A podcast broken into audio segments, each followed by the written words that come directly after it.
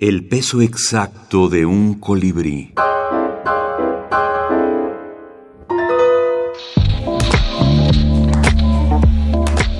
Minificción y cine. Interconexión. Sebastián Mendetta.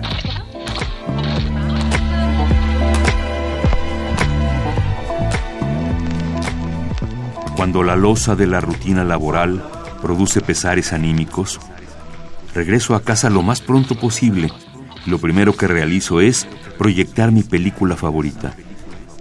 No le presto atención a los reclamos de mi esposa, evito la cena y preparo un té con una cucharada de azúcar que no me canso de remover mientras observo en la pantalla la escena de un hombre que observa una película mientras intenta escapar de la carga laboral y remueve incansable su taza de té mientras observa en la televisión la imagen de un hombre cansado que llega a casa e intenta prepararse una infusión para después sentarse a ver su película favorita.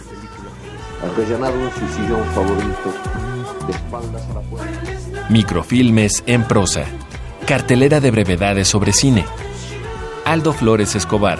Dirección y prólogo. Porque la estructura del cuento es muy similar a la estructura de un largometraje de ficción, de cine y, eh, o documental. Entonces realmente la, teoría literaria es, eh, ha sido uno de los fundamentos de la teoría del cine, incluso en particular la narratología literaria se ha convertido en una especie de hay una especie de lo que yo llamo el imperialismo narratológico en los estudios de cine. O sea, se utilizan categorías de análisis narrativo para estudiar la imagen, el sonido, el montaje y la puesta en escena, es decir, los otros cuatro elementos de la forma fílmica.